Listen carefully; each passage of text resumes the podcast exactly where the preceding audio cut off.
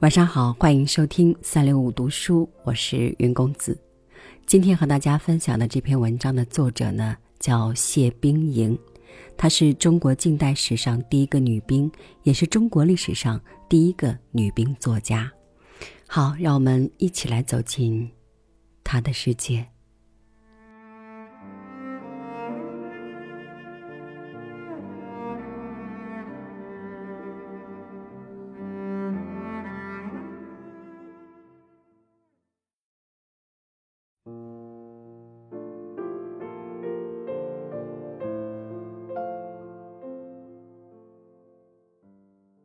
一个多星期以来，老是下着连绵不断的牛毛雨，心里充满了抑郁、烦闷和愤慨。是的，别人在雨天只有烦闷和苦恼，而我却有愤慨的。我诅咒这梅雨似的天气，它唤起了我创痛的回忆。虽然在烈日炎炎的夏天，也曾热烈的希望过下雨。但那是另一种心情，而且我所希望的是倾盆的大雨，而不是丝丝的牛毛雨。记得我第一次踏上广西的地界，那是出抵梧州的第二天，我们和朋友到洞天去吃晚饭，去时还看到美丽的晚霞挂在西边的山上，不料吃了饭回来，已是大雨滂沱，满街成了江河了。除开我，他们三个人都很着急，尤其那位女朋友颖更后悔没有带伞出来。我却暗暗的高兴，不管他们讨厌不讨厌，终于说出这样的话来。这样的雨下得痛快极了，但希望明天就天晴。广西的气候在一个小时内常常会变化三四次的，也许今天晚上你们就可以看到月亮了。智深先生的预言虽然没有兑现，晚上仍继续下雨，但第二天的确是个好晴天。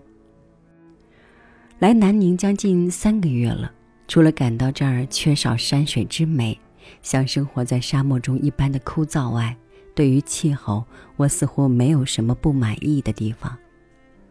原因是南宁的气候很合我的脾胃，常常在晴天突然下起大雨来。但下过，立刻又晴了，这是使我最高兴、最痛快的。不料最近一个多星期来，讨人厌的牛毛雨日夜的下个不停。说句过火一点的话，有时烦恼到了极点，恨不得立刻离开这儿，跑向那有阳光或者正下着狂风暴雨的地方去。起初，在牛毛雨初夏的第一天，我不但丝毫都不觉得讨厌，而且一到下课，我便倚在栏杆边欣赏那幅富有诗意的烟雨蒙蒙的画图。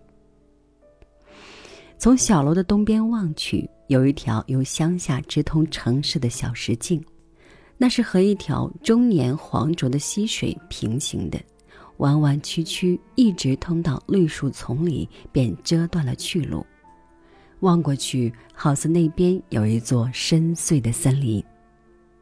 这路不知还有多长，在森林中不知藏有多少稀奇的神秘的景物。每每看到由乡下挑着青菜到市上售卖的村妇，在树丛里消失他们的影子时，我会感到一种莫名其妙的惆怅。溪水上架着一条小小的板桥，天晴的时候，五点半钟便看见有小姑娘或老太婆在桥下洗菜捣衣了。雨天虽然这么早看不见他们的影子，捕鱼人却每天都可以看到。他们披着用棕叶编成的雨衣，戴着一顶蒲叶的斗笠，蹲在溪边，聚精会神地注视着网。这情景简直是一首诗、一幅画的材料。更有趣的是，每当他用力托起沉重的网来时，我总是伸长脖子去望他。其实网里有没有鱼，我是看不清楚的。有时望到他的手在动了，从网里抓到了什么，丢进篓子里去，我便替他高兴，不其然的微笑起来。不管那握在他手里的是小鱼或者虾子，但对于他总是胜利的东西。如果当他举起网来看了一下，重新又把网沉下水里的时候，我的心也不由得感到微微的失望。这不知是种什么心理？也许因为我小时候喜欢捞鱼，而且希望每次都不落空，所以以自己的心理来代替他人呢。小楼的南面就是种着蔬菜和番薯的土坡，那里有接连着的茅屋三间，还有一间上面补着瓦，而周围却用茅草围着，破烂不堪的小屋子。从没有看到有人出进，也许这是堆肥料或者养鸡猪的地方。每逢雨天，在那三间茅屋的旁边倾泻着一条小瀑布，声音很大。一到夜阑人静的深夜，好像与东京奥多摩的瀑布差不多。更奇怪的是，小瀑布的水特别澄清，它流在溪水里也绝不同流合污变成浊色。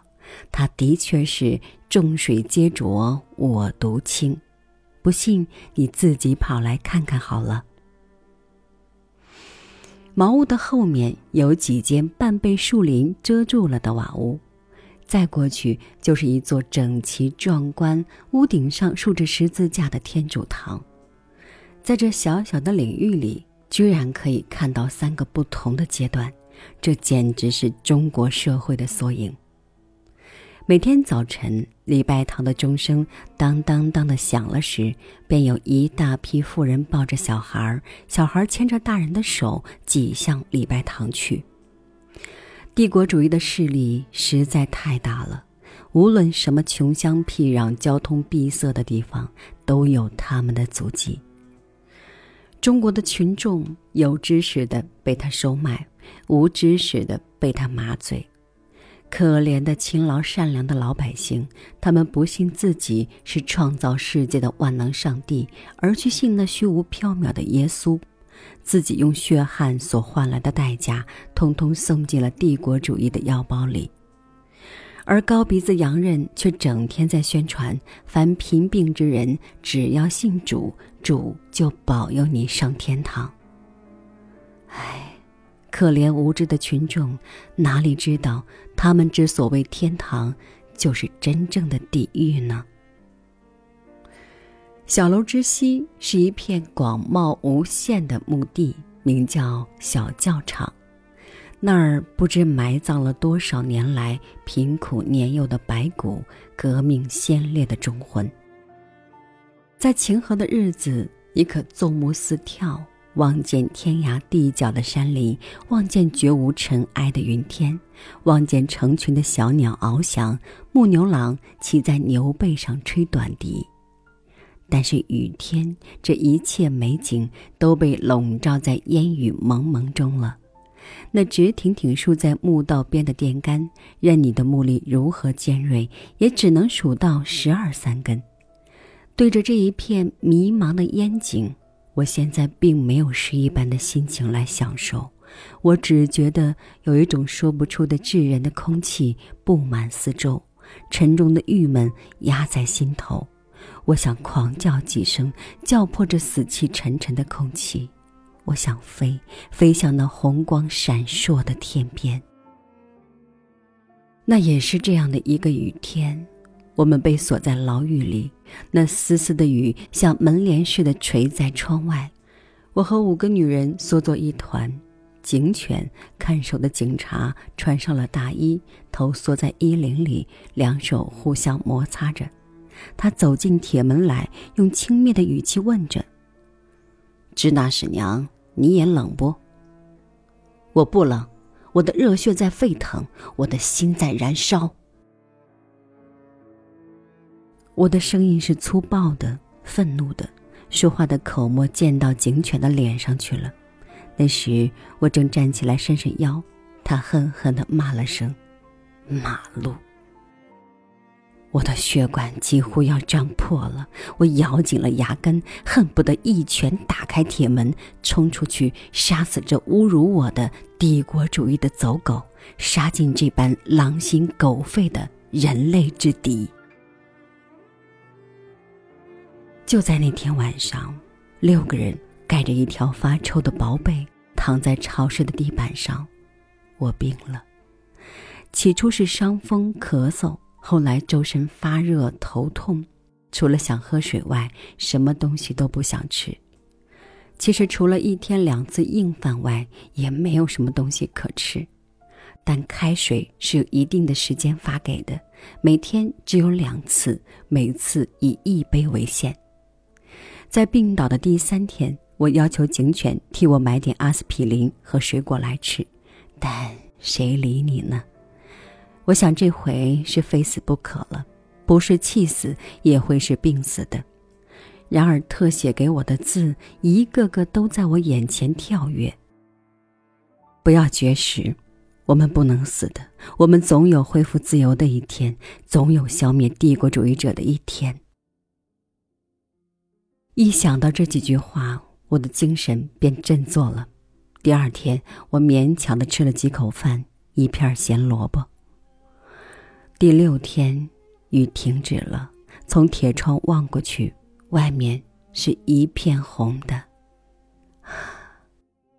暖和的太阳出来了，虽然照不到冰冷、潮湿、黑暗的牢狱，但只要有太阳，是会温暖我冰冷的心，医治我受创的心的。